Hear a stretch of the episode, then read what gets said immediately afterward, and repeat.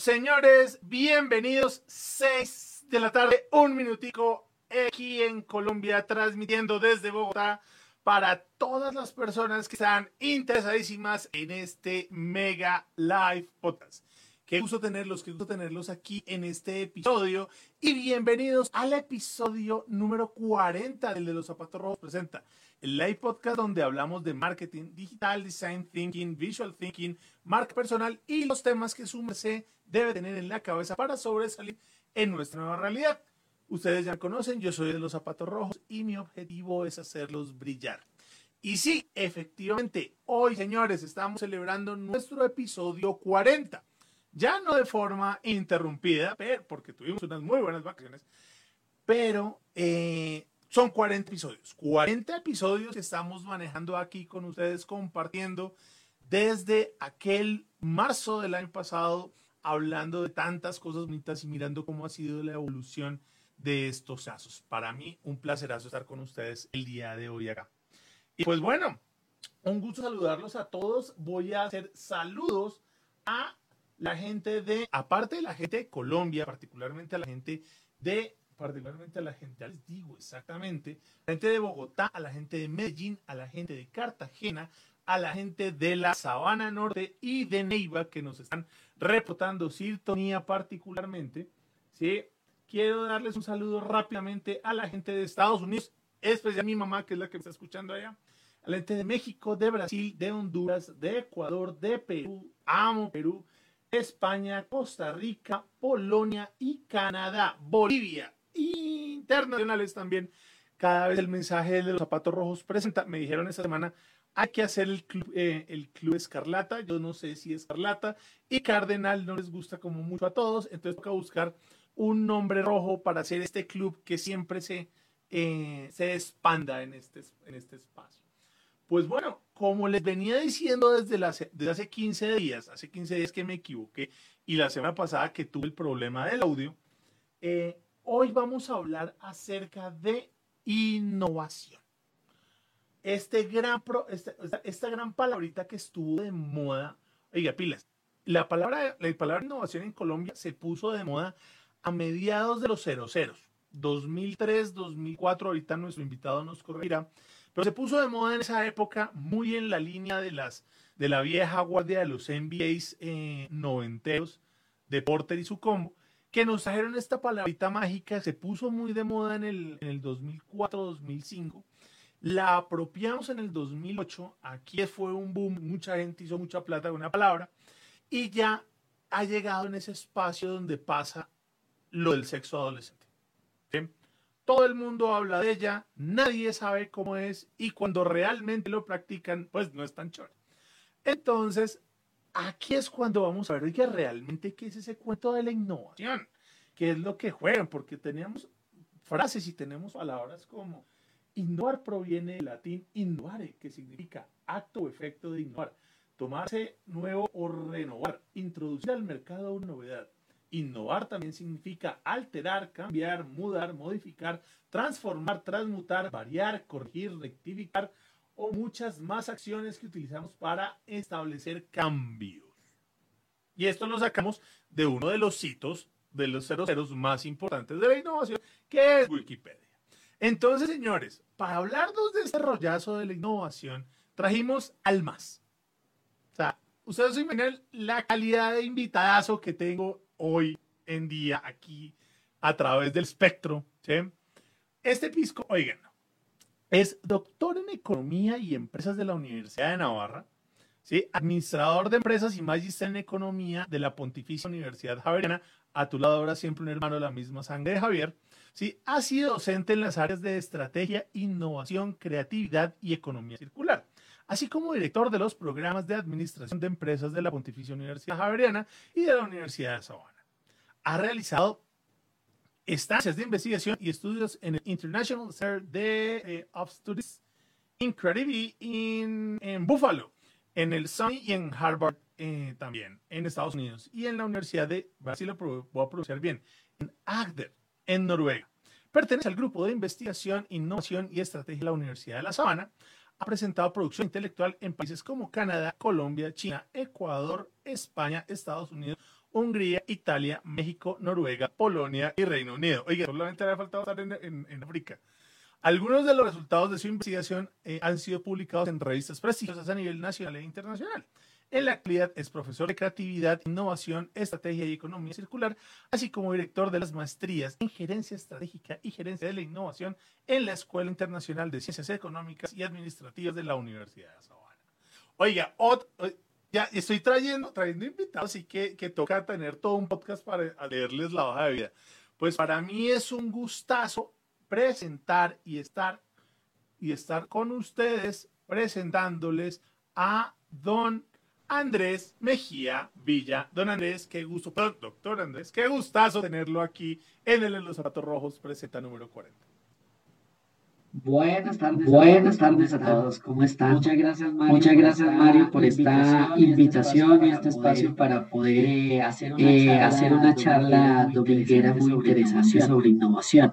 Hombre, hermano, muchísimas gracias. Además, porque Innovación es el tema, además porque como estamos compitiendo contra el fútbol, contra la misa, pues qué mejor espacio para estar aquí charlando un rato acerca de, este maravilloso, de este maravilloso que todo el mundo habla, ¿no?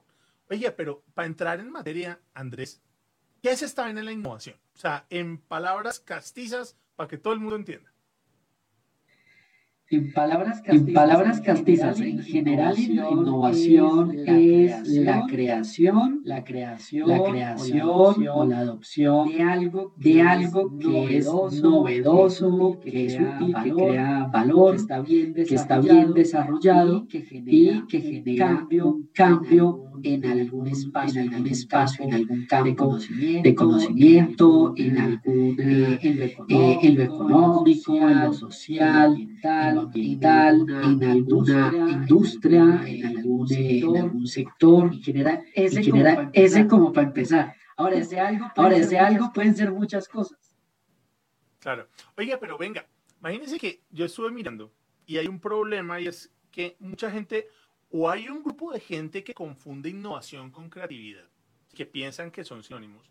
Y hay otro combo de gente que piensan que son agua y aceite, que innovación es una cosa y creatividad es otra cosa. Sumerse en qué vía está y qué, qué visión podemos tener ahí. Bueno, lo que, lo que, lo que pasa es, lo primero es decir que están supremamente relacionados y que son cosas distintas. Lo ¿vale? Lo primero. Lo segundo, lo segundo que es importante decir es que, es que la creatividad es una habilidad humana. Es algo que, todas, es algo que todas las personas tienen. No es que uno los, no es que uno los tenga. La, creatividad, la, creatividad es algo humano, es una, es una, es una habilidad, es algo que tenemos todos. La innovación, la innovación es una es un concepto y es un desarrollo, digamos, empresarial. Es un tema ya, es un más, tema ya más organizacional. Y la relación se, y la relación se encuentra en que en que lo que, lo que desarrollan las personas y los equipos para que una para que una organización pueda ser innovadora es desarrollar, es desarrollar la creatividad. Es decir, la creatividad se da a nivel de personas y a nivel de equipo. En cambio, la, en cambio, la innovación es el resultado de todo eso llevado a nivel empresarial, organizacional. ¿Sí? Como, digamos, como, digamos, ese ya sería una, ese ya sería una primera relación. Ah, bueno, relación. Ah, bueno, habría otra. Eh, habría otra. Hay un poquito de, hay un poquito de eco.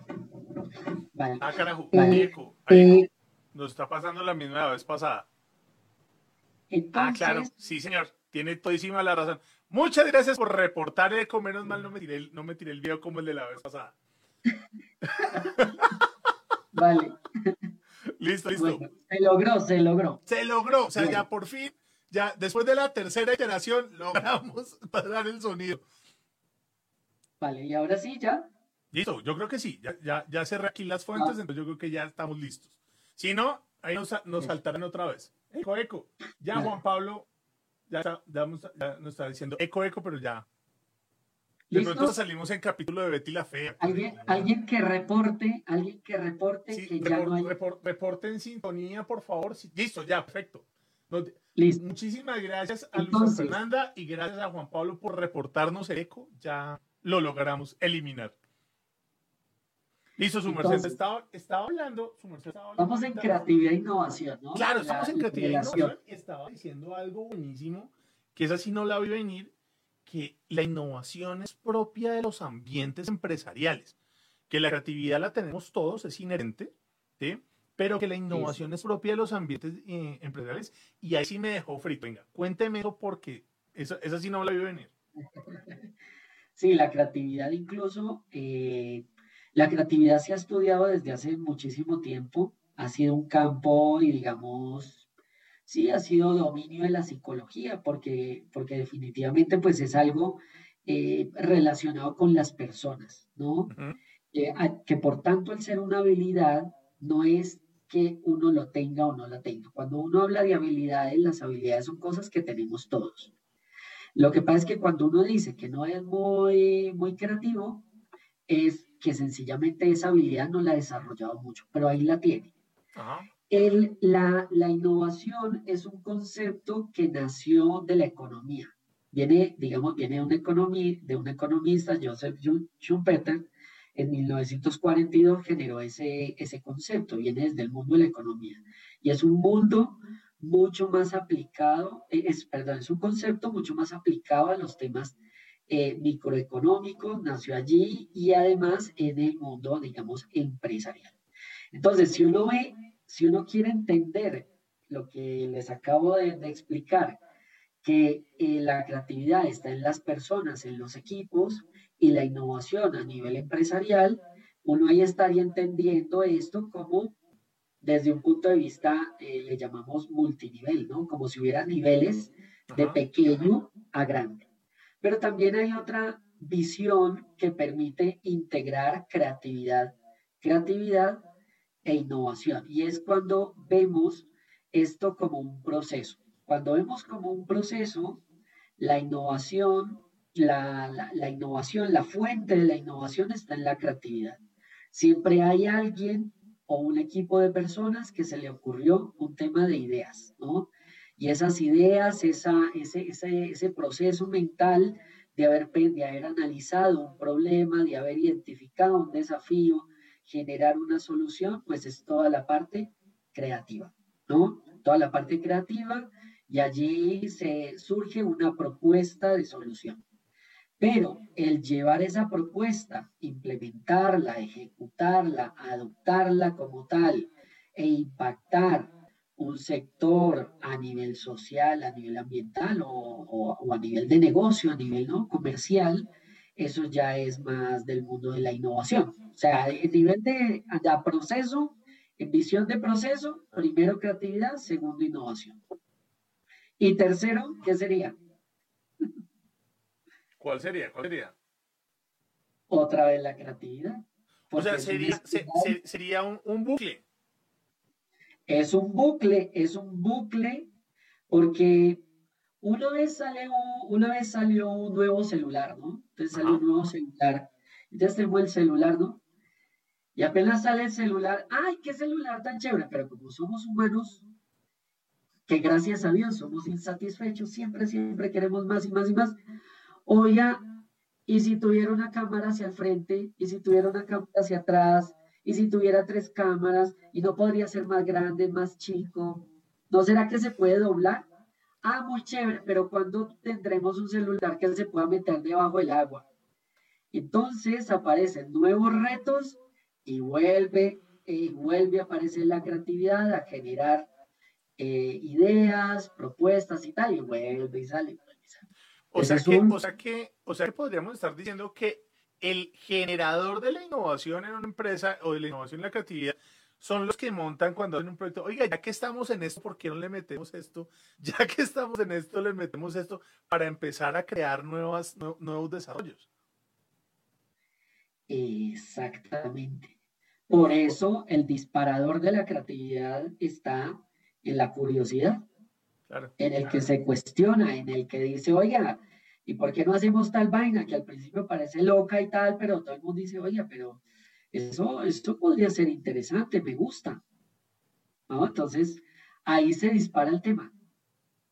Oiga, bueno, me, me gusta eso porque generalmente siempre he visto yo en las organizaciones que pelean mucho por este espacio, ¿no? O sea, primero los muy creativos que no generen muchas ideas porque eso desperdicia mucho tiempo. Y están los demás que son los innovadores que no, venga, ya funciona, ya está bien, déjelo quieto. Entonces, en ese orden de ideas, eh, Andrés, ¿cómo ve usted esa, esa, visión de si no está roto, no lo arregle? ¿Sí? Si ya, o sea, si está, porque vemos siempre en las organizaciones y más acá, donde si ya está, el proceso ya está quietico, ya está funcionando, ya está cumpliendo, pues si no está roto, no lo rompa, ¿sí? Equipo que gana no se, no se toca. ¿Cómo se ve eso desde la innovación? Pues lo que hay que decir, como un librito viejito que se llamaba Si no está roto, rompalo, muy bueno, pero ya es viejito, no entero. Eh, el que ahorita no le está rompiendo se queda atrás y se pierde, ¿no?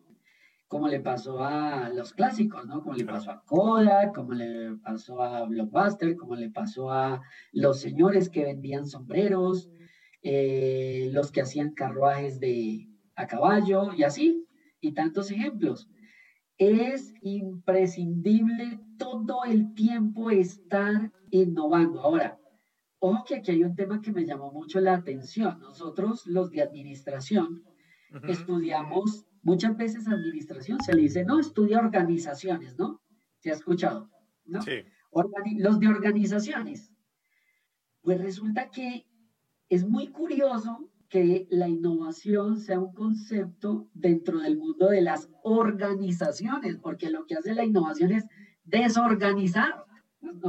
Lo que hace entonces, claro, si si somos de un mundo en el que estudiamos el tener una empresa organizada, que funcione organizada, y usted me mete en este mundo la innovación, o sea, que cambie todo lo que esté organizado, pues es un poco, ¿no? Es un poco como contradictorio, pero lo que ocurre es que si usted no se desorganiza rápido para volver a reconfigurarse, y salir con algo novedoso, pues se va a quedar atrás porque el resto sí lo está haciendo. Entonces ahí pierde uno competitividad. Claro. ahí es donde entra el mundo de la competitividad y el por qué la innovación es clave. Oye, pero vea que su merced hablaba, muy en línea de lo que su merced está haciendo ahorita. Su merced hablaba, eh, arrancó hablando del tema de las habilidades, ¿sí? Que la creatividad y que la innovación eran una habilidad. O sea, esto entonces se puede aprender, ¿sí? Y si, o se puede aprender o se puede mejorar. Y si lo linkeamos con lo que usted acaba de decir del tema, que es un tema organizacional y que hay que aprender a, a desorganizarse, o sea, señores, si quieren desorganizarse, sean innovadores. Si hay que organizarse y para desorganizarse nuevamente y para volverse a organizar, a reconfigurar, que me gustó esta palabra, entonces hay que aprender. Entonces, ojo, es un tema de aprendizaje. O sea, la innovación se tiene que aprender. Entonces aquí es cuando venimos a la nuez de la invitación. Andrés, entonces, venga, ¿cómo se, ¿cómo se aprende a innovar y por qué es importante entonces aprender a innovar? Vale, entonces, eh, cuando hablamos, entonces un punto importante. Si vamos así a ser como súper exigentes, muy estrictos, ¿no? Y en línea de lo que vengo diciendo, las personas no son innovadoras, las personas son creativas. Ok. Y las, y las empresas no son creativas, las empresas son innovadoras, ¿vale? Ah, muy Entonces, bien. me encanta. Cuando la gente quiere participar en innovación, debe desarrollar su creatividad, porque su creatividad es lo que va a llevar a la innovación. Listo. Entonces ya estamos, decimos, si quiero, si quiero aprender a innovar, tengo que, tengo que aprender a desarrollar mi creatividad. ¿Listo? Primero que todo. Y puedo hacerlo porque es una habilidad. Y si es una habilidad humana, yo la tengo. Está dentro de mí. Nació conmigo. Viene dentro de mi ser. ¿Vale? Listo. Entonces, ¿qué hago yo para desarrollar esa creatividad? Entonces, lo primero que, lo primero que yo tengo que hacer es tratar, yo tengo, en la creatividad uno tiene que tratar de usar su capacidad mental para tratar de salirse de, eh, de la forma habitual en que funcionamos. Porque resulta que nuestro cerebro, nuestro cerebro es, es ultra eficiente. Nuestro cerebro es súper eficiente. siempre sabe que tiene que gastar poca energía, siempre sabe que tiene que hacer todo muy rápido y que hay muchísimas cosas. Yo diría que, bueno, no soy experto, pero la gran mayoría de las, de las operaciones mentales no, no, no las, digamos, se hacen sin pensarlas. O sea, nosotros no pensamos en respirar, no pensamos en, caminar, solo caminamos, nos movemos y ya, ¿no? Pero uno nunca está a pie derecho, pie izquierdo, ¿no? Entonces, en esa eficiencia, en ese, en ese ser eh, eficiente y óptimo, el cerebro nuestro siempre busca soluciones a los problemas con base en soluciones hechas, hechas anteriormente. O sea, utiliza la experiencia para solucionar problemas, ¿no? Entonces, si, eh, si tengo hambre, si tengo hambre, debo salir a buscar, a buscar comida, ¿no? Y si usted siempre ha hecho eso y en ese momento le da hambre, el cerebro siempre tratará de llevarlo a usted a que salga y busque la comida. Pero no hará otro tipo, bueno, ese no era tal vez el mejor ejemplo, pero pero siempre usted tratará de solucionar respecto a la experiencia. Pero la experiencia significa resolver respecto al pasado. Y aquí de lo que se trata es buscar soluciones novedosas, descabelladas, interesantes. Entonces tenemos que, primero que todo, ser conscientes de eso, de no caer en la experiencia y buscar nuevas alternativas. ¿Vale? Y allí tenemos entonces que aprender varias técnicas para ser divergentes para ser distintos, para pensar cantidad de opciones, ¿vale? Y entonces existen una serie de técnicas y de herramientas creativas que le permiten a uno pensar, digamos, diferente y tratar de buscar, eh, tratar de buscar cosas novedosas. Y por el otro lado, debo seguir las reglas de la divergencia y no caer en ciertas en ciertas eh, barreras que frenan la creatividad. ¿no? Andrés, en ese orden, eh, bueno, aquí, o sea, aquí usted nos arroja varias bombas chéveres. Y uno es el tema de la, eh, el que el, cerebro soluciona de la experiencia, o sea, con visión de pasado. Eso raya mucho, ¿sí? Y eso choca de que lo que nos, lo que nos pasó en pandemia y era que toda la experiencia que teníamos no nos servía para resolver problemas porque no, los problemas que estábamos teniendo, nadie sabía cómo solucionarlos. Entonces, claro, eso nos implica pensar de manera diferente, pensar de otras formas, ¿sí? Y lo, lo, lo, que usted llega, lo que llega a decir acerca de estas reglas de la divergencia, que me gustaría que las explorara ahorita un poquito más, ¿cómo hacerle entender a la gente que, oiga, si usted necesita resolver problemas que no existen o que están creándose ahorita, no puede verlos desde la visión anterior. ¿Cómo hacerles cambiar ese chip? Exacto, entonces, allí surge otro tema, bueno, pero es que van saliendo patas y patas, ¿no? Y es, eh, y es lo que usted está diciendo es cierto. Eh, no, la, creatividad no sirve para todos los problemas, ni todos los problemas eh, necesitan creatividad, no todos, ¿no? Porque, porque hay unos que ya tienen solución.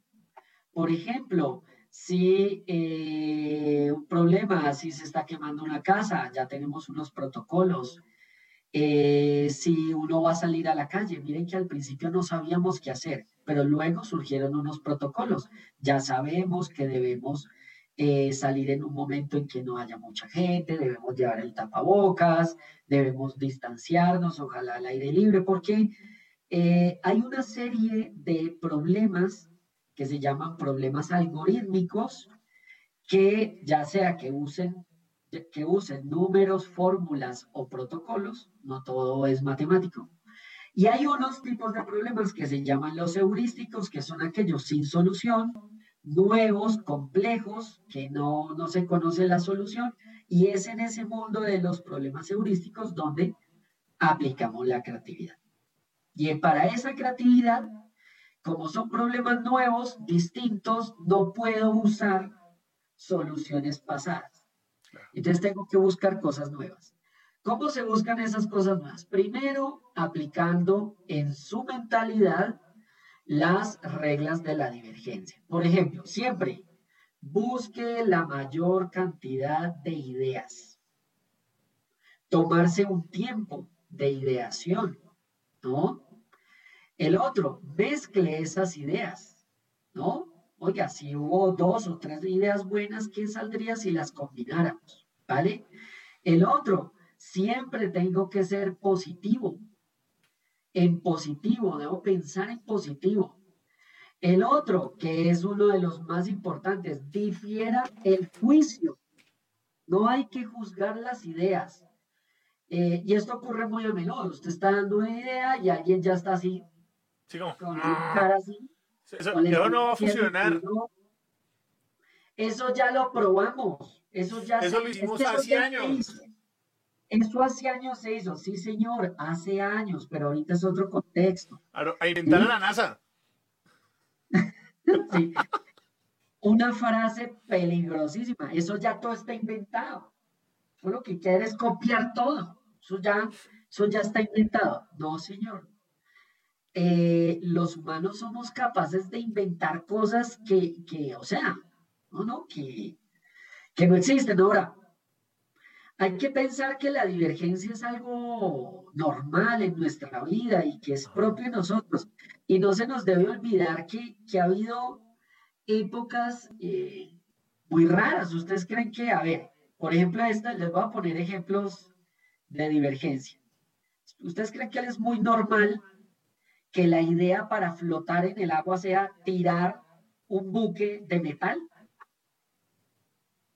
¿Qué le pasa al metal cuando usted lo tira al agua? Se hunde. Se hunde. O el motor, el motor de gasolina con los pistones haciendo así. ¿Usted cree que es muy lógico que dos metales se rocen? ¿No? Eso, es, eso no es lógico. Claro. ¿O es muy lógico? ¿Usted cree que es lo más lógico? Si usted quiere volar, ¿qué es lo más lógico? Pues hacer así. ¿no? Porque los pájaros mueven la sala para arriba y para abajo. Y lo más ilógico es mandar un avión de metal que no mueve las alas. ¿No? Claro. Entonces, hay, hay cosas que lo que pasa es que eso se nos, se nos olvida. Pero si nosotros muchas ideas de hoy las lleváramos al pasado, dirían, pues estos son locos, ¿no? O sea, hay mucha cosa loca. Pero eso de qué surgió? De la divergencia. De la divergencia, de esas etapas. ¿Vale? Oye, Andrés, y en ese orden, porque, o sea, usted está, usted, usted dirige una maestría de innovación, ¿sí? De las más importantes del país. O sea, o sea el- uno de los piscos que más sabe innovación es su merced, ¿sí? Y obviamente a su merced le toca resetearle el pensamiento a la gente que llega a, a- a- sus aulas, a buscar, o sea, a justificarse lo que hacía antes. ¿Qué es lo que hace todo el mundo cuando busca innovación? Es como justificar sus ideas y justificar lo que estaba haciendo. ¿Usted Exacto. cómo hace para Porque si para eso es la innovación. para- ah, pensemos distinto, para que sea más barato, para que sea, para justificar lo que vengo haciendo y poner un moño. ¿sí? Es decir, buscan la innovación de Google poniendo las oficinas tipo Google, pero no cambiando el pensamiento.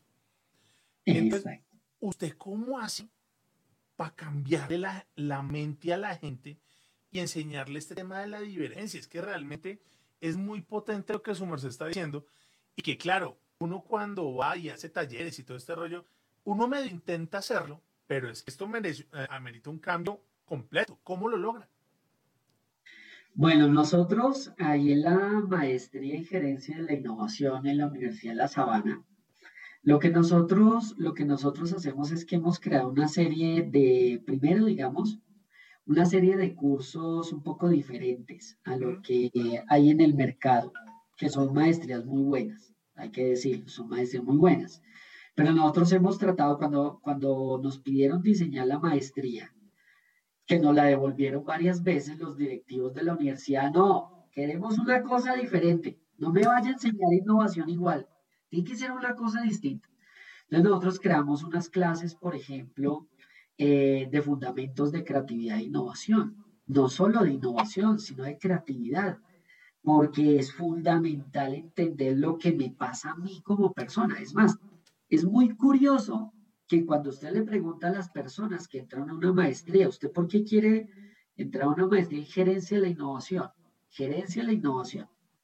Acuérdense que hablamos de gerenciar, innovar, temas empresariales. Y usted, y usted sigue y les pregunta y dice, Andrés, porque yo quiero ser más creativo. Yo quiero que se me ocurran cosas distintas. O sea, la gente quiere mucho algo interno. Claro. Eh, entonces, fundamentos de creatividad. Tenemos una línea de neurociencias que nos va a ayudar a entender mucho mejor cómo, cómo se comporta la gente, cómo funciona, por qué toma las decisiones, qué impacto tienen tantas cosas eh, tangibles o intangibles en la toma de decisiones, ese tipo de cosas. Tenemos también una, una asignatura sobre proceso creativo innovador que lleva, que le enseña a las personas a desarrollar un proceso creativo. En gran medida no somos más creativos, más innovadores porque no sabemos cómo. Si uno supiera, uno lo haría mejor. Pero no solo eso, sino que a innovar se aprende innovando, dándole, ¿no? Y entonces por esa razón tenemos unas prácticas, prácticas en liderazgo creativo donde el estudiante en la compañía donde trabaja, en su empresa familiar ¿no? o en su emprendimiento, debe liderar un equipo y hacerle la facilitación de un proceso creativo innovador, de un proyecto específico. Y luego tienen una segunda, una segunda práctica, donde eh, se llama práctica en gerencia de la innovación, donde en esa compañía, en esa organización, debe ayudarle y apoyar el proceso de desarrollo de la innovación en la compañía, de la gerencia de la innovación o crearla o trabajar en un cierto tema, pero ya no un proyecto como en la de liderazgo creativo, sino en el desarrollo completo de este tipo de, de gerencia. Otro tema que hacemos para que se impregne la persona de innovación es que lo llevamos por diferentes tipos de innovación. Innovación de producto, innovación de servicio, innovación de modelo de negocio, innovación de procesos, innovación ambiental y social, ¿no? Innovación, innovación cerrada, innovación abierta, para que vean los diferentes frentes y en ese sentido pueda lograr.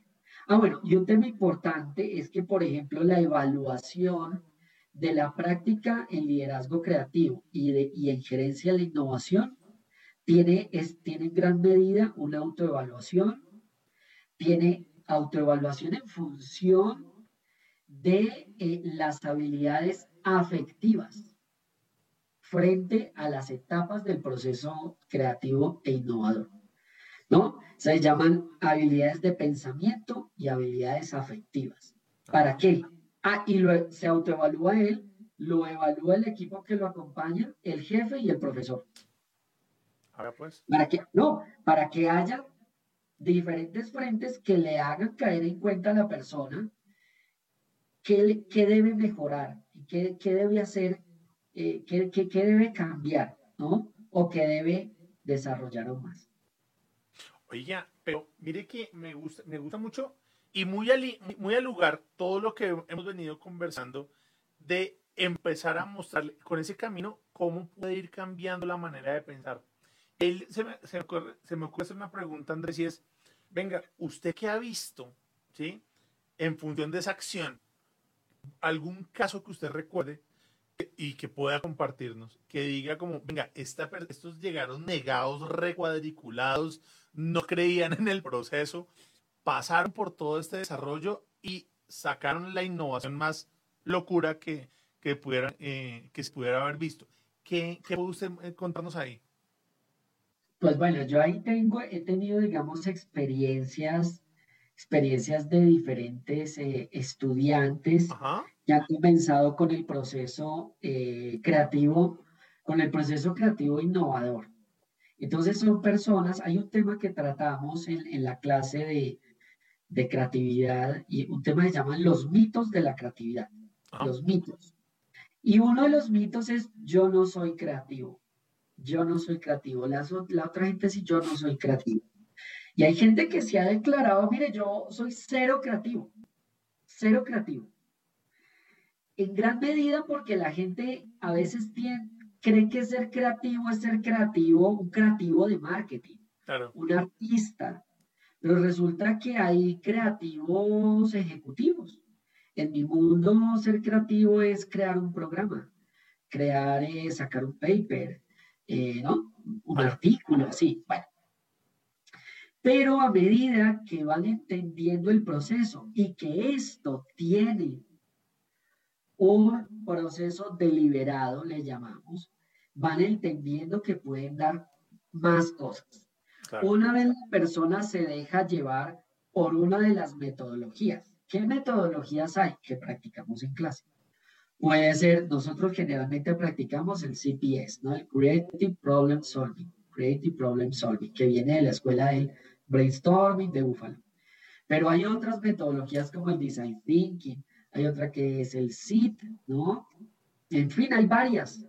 Una vez uno se deja llevar por esas metodologías y va yendo uno paso a paso, van descubriendo que pueden generar, generar cosas muy interesantes. Entonces, así de esa forma, hemos tenido estudiantes que han creado o han propuesto aplicaciones, ¿no? Aplicaciones eh, para, para móvil, ¿no? Eh, que han pensado en en proyectos para, proyectos para, su, para su compañía.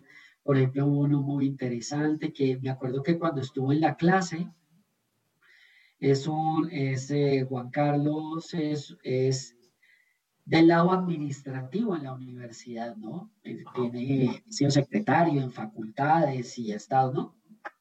El secretario es como el administrativo, ¿no? Jefe administrativo de, una, de toda una facultad, que es, un cargo importante, un el gerente de la facultad. Eh, pero él tiene un lado muy interesante y es que él siempre ha sido músico eh, de vallenato y él canta y toda esa cosa. Y él, me acuerdo que siempre estuvo interesado en hacer algo por, por los músicos informales de Bogotá. ¿no? El mariachi ahí el chapinero, el trío, ¿no? Todos estos. Luego continuamos su trabajo de grado y fue el desarrollo de una aplicación para integrar todos estos, eh, todos estos músicos, ¿no? Y ahí ha estado y ha estado desarrollando esa, esa aplicación. ¿Y qué hizo? Él que decía, es que yo para esto no sirvo, yo no soy creativo tipo un pisco que es de corbata todos los días y todo, ¿no? Bien arregladito, bien peinadito, el hombre no, hombre, yo no sirvo para esto. ¿Y en qué terminó? Haciendo una cosa muy innovadora, muy buena. ¿Por qué? Porque siguió un método, porque fue dando los pasos y porque fue sensibilizado en función de la creatividad. ¿No? Y, ve, Andrés, que usted dice algo bien chévere y, y me, me hace acordar ahorita de cómo este, estos, esto, e, estos dos mundos, ¿no? Este, este mundo cuadriculado, racional y este mundo emocional, se pueden unir en función del proceso de innovación, ¿sí? Porque si usted está buscando procesos, si usted está buscando estructura, si usted está buscando un paso a paso, usted tiene, por ejemplo, el que nos acaba de decir, el, el, la solución creativa de problemas o, el, o la dinámica divergente. O sea, usted puede seguir un paso a paso que si lo cumple en su lógica, lo, sí o sí lo puede llevar a pensar distinto. Pero si usted entra desde el lado creativo, desde el lado emocional, usted puede generar en cada uno de esos puntos, sin pensar en el proceso, se va gozando el viaje en cada una de las etapas y sí o sí va a terminar siendo un poquito más organizado y pues claramente más innovador. Exacto. Mire, algo curioso es, eh, creo que todo el mundo conoce la expresión lluvia de ideas, ¿no? El brainstorming. Bueno, el brainstorming es una escuela, es una escuela que, eh, una perspectiva de pensamiento de la creatividad y la innovación. Surgió más o menos en los años 40, ¿no? Y ojo, que su creador fue un señor que se llamó Alex Osborne. Alex Osborne era un empresario, un empresario. Creo que conocen, no sé si conocen la empresa BBDO. BBDO, ¿no? Una de las más grandes en temas de publicidad. La última O es de Osborne, ah. de ese señor que fue fundador de eso. Ese señor en su compañía, en esa época, él vivía muy cuestionado porque él veía las peleas que tenía en su empresa de publicidad. Las peleas entre los de marketing y los financieros. Ellos eran perros y gatos. Y él, con la curiosidad de eso, fue y habló con el rector de la Buffalo State, es Buffalo State College, ¿no? Y le dijo, oye, esto es un tema muy interesante, ¿por qué no lo estudiamos? Y pusieron un equipo de profesores, dijo, listo, me gusta, pusieron un equipo de profesores a estudiar esto, ¿no? Ese equipo de profesores fundaron luego el Centro Internacional de Estudios en Creatividad de, de la Buffalo State, ¿no? Y esa es la escuela del brainstorming. Y ellos, y este señor escribió un libro muy famoso en temas de creatividad, donde él fue con ese equipo de profesores, fueron analizando y descubrieron las reglas de la divergencia, apertura, y de la convergencia. Porque si los de marketing y diseñadores son duros en divergencia, los financieros, los ejecutivos, eh, son expertos en convergencia. Y eso, y ellos descubrieron las reglas, descubrieron las etapas y de allí surgió, surgieron las primeras investigaciones en lo que es uno de los modelos más estudiados del mundo, que es el CPS, CPS, Creative Problem Solving, Solución Creativa de Problemas. Ya ha tenido como unas 10 versiones, más o menos, porque siempre van entendiendo las etapas. Claro. Y, fue, muy, fue muy interesante. Eh, este CPS no es tan famoso como el Design Thinking, pero fue muy curioso ver a Teresa Amabile cuando estuve en Búfalo, ver a Teresa Amabile, la gran profesora de creatividad de Harvard, ¿no? En Búfalo, estudiando y, y siendo muy colegas de ese equipo, o la gente de Stanford que mueve mucho el design thinking, estudiando cómo lo hacen, por qué lo hacen. Y es que este CPS, que por ejemplo lo hemos tomado como columna vertebral en temas de proceso en la maestría en, gerencia de la innovación en la sabana, este proceso, además de tener las etapas como las tiene el Design Thinking, tiene claramente identificado la subetapa divergente y convergente en cada uno de esos momentos y herramientas asociadas a cada uno de ellos que le dan más claridad y permiten explotar la creatividad de las personas y los equipos. Oiga, o sea que, señores, si usted es de las personas que dice, yo no soy creativo, soy estructurado, soy cuadriculado, yo nunca voy a cambiar, tiene proceso convergente a partir de la innovación y viceversa. Si usted está, eh, por, el contrario, si usted está en, el lado creativo, si usted es de las personas que vota 10.000 ideas al tiempo, que no lo puede contener ningún Excel, pues claramente lo puede traer a, eh, pueden venir sus ideas y conectarse desde el lado em, divergente del proceso y encontrarse en el proceso de la innovación. Oye, Andrés, realmente es muy, muy satisfactorio y muy, muy diciente lo que usted acaba de decir.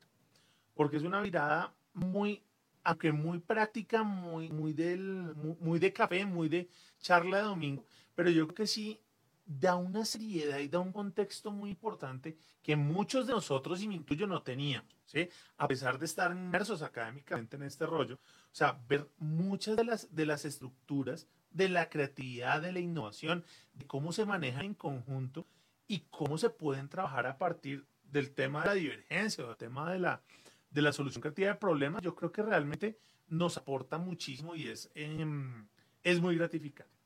Aprovecho para, saludar, aprovecho para saludar a Juan Pablo Montoya, a Daniela Elam, a Marta Norris, mi mamita que nos está escuchando como siempre, a Carlos Quintero, a Javier Chavarro, que lo tuvimos la semana pasada eh, charlando sobre el tema de San Valentín, a Juan Pablo Sánchez, a Carolina Ladino, a Víctor Mercado y a todos los que nos están escuchando. Recuerden seguirnos en, seguirnos en Instagram, seguirnos en, en las redes sociales como arroba de los zapatos rojos. Y si ustedes son del combo Facebook, no olviden darle like a este video, comentar sus preguntas y compartirlo a la persona que más les guste para hacer crecer la, para hacer crecer esta comunidad.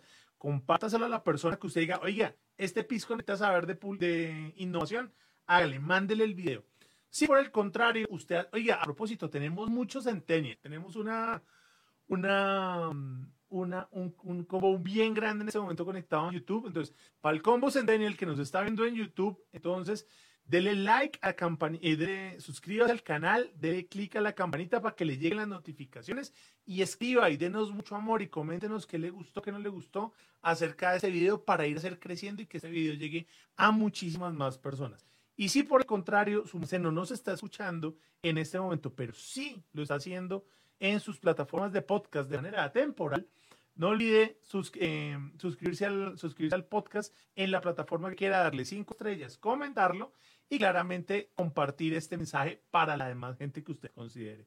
Entonces, en estos tres momentos estamos haciendo crecer eh, comunidad a partir de la innovación. Y en ese sentido le pregunto, Andrés, ¿cuáles han sido las barreras que usted ha visto en el público, en la gente, en las empresas, cuando damos el mensaje de innovación? Eh, el primero es que yo creo que, bueno, así como varios. El primero es un tema de mentalidad, ¿no? Entonces, eh, la verdad es que hablamos mucho de innovación, pero no nos gusta innovar, no nos gusta cambiar, no me mueva las cosas del escritorio, las camisas van en un sitio, las corbatas van en otro, porque me movió las medias, ¿no? Desde entrada no nos gusta cambiar mucho. Eh, otra barrera es que se piensa que es muy costoso, ¿no? Entonces, eso puede ser muy costoso, eso significa una, eso significa una inversión muy grande, ¿no? El otro es que, otra barrera es que se piensa que la innovación tiene que ser un poco estilo la estrategia, que creemos más viene de arriba hacia abajo y resulta que es una gran oportunidad porque todo el mundo puede eh, aportarle a la innovación de la compañía. Entonces puede ser un espacio para que surjan muchas ideas eh, desde abajo. Eh, la otra barrera es que somos de resultados inmediatos, tenemos una miopía tenaz y en un país como Colombia más porque aquí solo queremos rentabilidad, perdón, solo queremos liquidez, rentabilidad en el corto plazo. Y resulta que el problema es que la innovación requiere un poquito más de tiempo, un poquito más de tiempo. Uy, nos quedamos allá. No es tan largo, porque también para eso aparecen todos los pero, pero, pero, pero hay que darle un poquito de tiempo, hay que correr un poquito de riesgo, ¿no? Porque hay que correr riesgo porque a veces no funciona, pero que no haya funcionado el producto final, el cambio organizacional que hubo, la manera distinta de trabajar, el haber escuchado a la gente es algo súper valioso y finalmente dará frutos, ¿no? Entonces, digamos, todo esto tiende a ser un poco barreras que limitan. Ah, bueno, y otra barrera es que los empresarios les encanta la innovación, dicen que hay que hacerla, pero no saben cómo hacerla. Y aparte de eso, no existen las estructuras organizacionales y las reglas de juego para hacerlo. Entonces, ¿quién hace innovación? ¿A quién le corresponde ese papel en una empresa? Eso no se sabe bien quién lo debe hacer ni cómo se hace. Oye, pero Andrés, antes de que siga, le hago un paréntesis ahí. Y su, su de que, en qué línea va. Usted es lo que piensa que debe haber un responsable de innovación que tire línea a todos y que diga por dónde hay que cambiar, o hay que desarrollar la innovación en cada una de las cabezas o en cada una de las personas de la organización para que todos vayan y muevan. ¿Cuál sería la, la línea que usted recomienda? Vale, las investigaciones que hemos hecho, por ejemplo, de las empresas más innovadoras, de, más innovadoras del país, utilizando los rankings de de dinero y la Andy. Eh, eso está descubierto. Primero, primera cosa, la innovación tiene que formar parte de la mentalidad de los directivos. Y la estrategia, por decirlo algo, si quieren ponerlo en visión, misión, por ahí no aparece innovación, eso ya algo pasa. ¿Vale? Si no está dentro de los objetivos, los pilares y demás, ahí hay problemas. Segundo tema, segundo tema. Esos directivos, una vez que entienden que la innovación es importante, deben alimentar líderes de innovación, de creatividad en toda la organización. En la sabana, que estamos en todo ese proceso, les llamamos los champions. Entonces hay champions y hay champions de diferentes cosas. Porque claro, como la innovación se da de manera transversal y en diferentes temas, hay champions de tecnología, champions de innovación y tal. Y ojo, hay secretarias champion, hay coordinadores champion, hay decanos champions, hay profesores champions, hay champions de todos los niveles. ¿Por qué? Porque lo que se necesita es irradiar, irradiar, ¿no? Listo. Eh, y el otro tema es que estos que irradian, lo que hacen es que generan proyectos, muchas veces transversales, que rompan los hilos de la organización, esas superestructuras tan separadas, departamentos o facultades o unidades estratégicas de negocio y que empiecen a hacer sinergias entre unas y otras, ¿no? Y también se ve en esos directivos que tienen la apertura y dicen, oye, la innovación en, ulta, bueno, en, en gran parte es mover conocimiento, es gestionar el conocimiento. Y por esa razón también ve uno que trae gente de fuera alimentan, alimentan con conferencistas, alimentan con charlas, hay consultores, hay alianzas, hay, hay, se montan en los ecosistemas de innovación. Reconocen que solos no pueden seguir andando, que tienen que montarse en esas redes, grandes redes de innovación que hay y se montan en ellas. Genial. Entonces, tenemos tres líneas. Entonces, meter en la organización desde la parte gerencial y la parte estratégica, los, en los objetivos y en la visión de la compañía, el tema de la innovación. Segundo, alimentar a los líderes porque hay que irradiar y hacer que todo sea un proceso, un de todos. Y tres, empezar a desarrollar proyectos transversales. De esta manera nos enfocamos todos hacia un lado, eh, hacemos que la, innovación sea más organizacional. Exacto, es que, es que, ojo, hay un tema muy interesante. Cuando uno busca en libros y en papers y cosas, ¿qué es gerencia de la innovación? Le sacan a uno un, pipeline, ¿no? Le sacan a uno el embudo clásico, que en últimas, eso no es gerencia de la innovación. Eso es el proceso de un proyecto de innovación, pero eso no es gerencia de la innovación. Gerencia la innovación es cuando usted en la organización tiene todo un ambiente de innovación, reglas de juego, estructura organizacional para eso, un sistema, un proceso, ¿no? Un core business de, innovación. Cuando usted tiene gente dedicada a eso, fondos para la innovación, se practica la innovación interna, también externa, ¿no? La, digamos, eh, abierta en relaciones con otros, cuando se maneja un portafolio de proyectos de inversión, de, perdón, de innovación. Es, es eso, ¿no? Pero no es solo, no es solo hacer un design thinking, no. Es cuando todo el mundo practica design thinking todo el tiempo, todo el tiempo hay una dinámica de CPS para los diferentes procesos, cuando todo el mundo está montado en mejorar, cambiar, renovar, ajustar. Ahí es cuando hay gerencia de la innovación.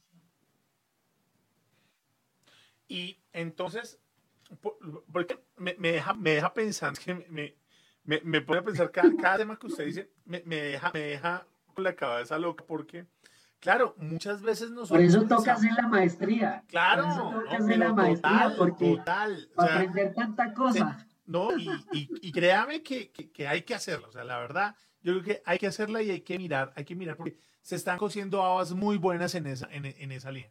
Pero venga, eso me pone a pensar, ¿por qué? Porque nosotros vemos la innovación, lo que su merced dice, como, una, como un caminito. O sea, innovar es cómo pongo tarjetas de crédito más rápido. Innovar es cómo hago que la gente llegue más temprano. Innovar es, o sea, pequeños procesos, pero no, no, no permeamos a la organización de un ambiente de innovación. Y aquí es donde quiero hacerle esta pregunta. ¿Cómo usted ve o cómo se le hace cambiar la cabeza a la gente cuando uno llega a un sitio donde se respira innovación y la gente está echando PlayStation, está jugando Xbox, la gente está jugando, está jugando ping-pong o está pintando o está haciendo y no está haciendo la tarea, ¿no? Además porque de hecho uno llega a unos espacios donde todo el mundo está haciendo cualquier otra cosa menos estar pensando en lo que toca, entre comillas, pero que los resultados son mucho más rápidos y más eficientes que el que está machacando teclado o el que está cuatro horas en un Zoom. ¿Cómo cambiarle a la gente esa visión? Lo que pasa es que eh, eh, tenemos una mentalidad de eficiencia. Entonces, en la mentalidad de eficiencia se paga por horas, por horas, bueno, por horas sentado en la silla, ¿no? Por hora nalga, dígalo, hora nalga. Por hora nalga, ¿no? es por, por estar sentado.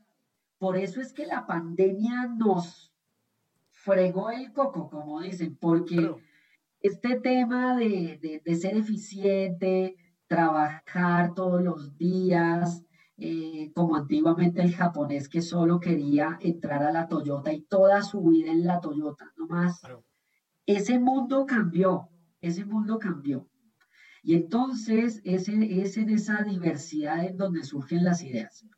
¿Qué se ha demostrado, eh, ¿qué se ha demostrado en, eh, en estudios sobre la creatividad, que la gente cuando más ideas y mejores ideas tiene es en la ducha y descansando, no en el trabajo.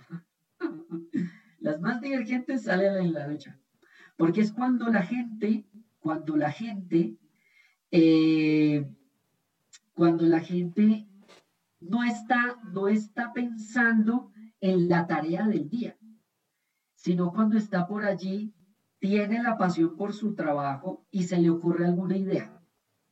Cuando algo en el entorno le dispara la idea, que eso se llama el sense making, que es otra habilidad importante, le dispara a uno la idea y dice uno, claro, ahí ya lo tengo.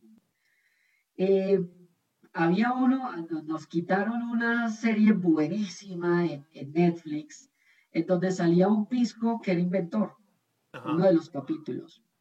Y el tipo lo que hacía era estudiar muchos temas. Estudiaba biología, estudiaba geología, estudiaba matemáticas, estudiaba artes, estudiaba diseño, de todo. Y él decía, entre más cosas sé distintas, es cuando yo más puedo crear. Entonces, estas oficinas que reproducen ese mundo Google, ¿no? Eh, en patineta y en patineta y jugando ping-pong y ese tipo de cosas, lo que, lo que quiere decir es que se le da espacios a la gente para que salga un poco de la rutina y piense otro tipo de ideas. Lo que nadie sabe es que esos que juegan ping-pong, que montan en la patineta, no duermen. Entonces, ellos tienen otra forma de trabajar, pero trabajan mucho. Lo que pasa es que no es en las ocho horas diarias en que se tiene que marcar tarjeta, sino que es distinto. Y a eso nos hemos visto eh, eh, abocados ahora con la pandemia. Trabajamos a toda hora, pero a veces descansamos raro, ¿no? A veces pues, pues, descansamos. Pues, estamos trabajando viendo Netflix. Exacto, porque ahí le puede usted surgir una idea, los insights, ¿no? Claro. El, el, eureka le puede salir es de ver algo de eso, ¿no? Entonces, eh, ese tema es, es importante. El otro tema es que en el mundo de la innovación no se trabaja tanto por procesos, por funciones, sino por proyectos. Y entonces cuando se trabaja en proyectos es distinto, porque a veces se tienen momentos muy potentes de, de, trabajo y hay otros momentos en que hay un poquito más de descanso, porque es por proyectos, no es por proceso de día a día, ¿no? Sino por, por, por, esa, por, ese, por ese inicio y ese fin que me va a dar múltiples oportunidades y que me va a hacer pensar diferente. Como si usted sigue escuchando este podcast y los demás siguen escuchando esto, van a tener más y mejores ideas para ser más innovadores. Oiga, Andrés, qué, qué, gustazo, de verdad. De verdad, muchas gracias por estarnos acompañando. Esta horita larguita se nos pasó volando, de verdad.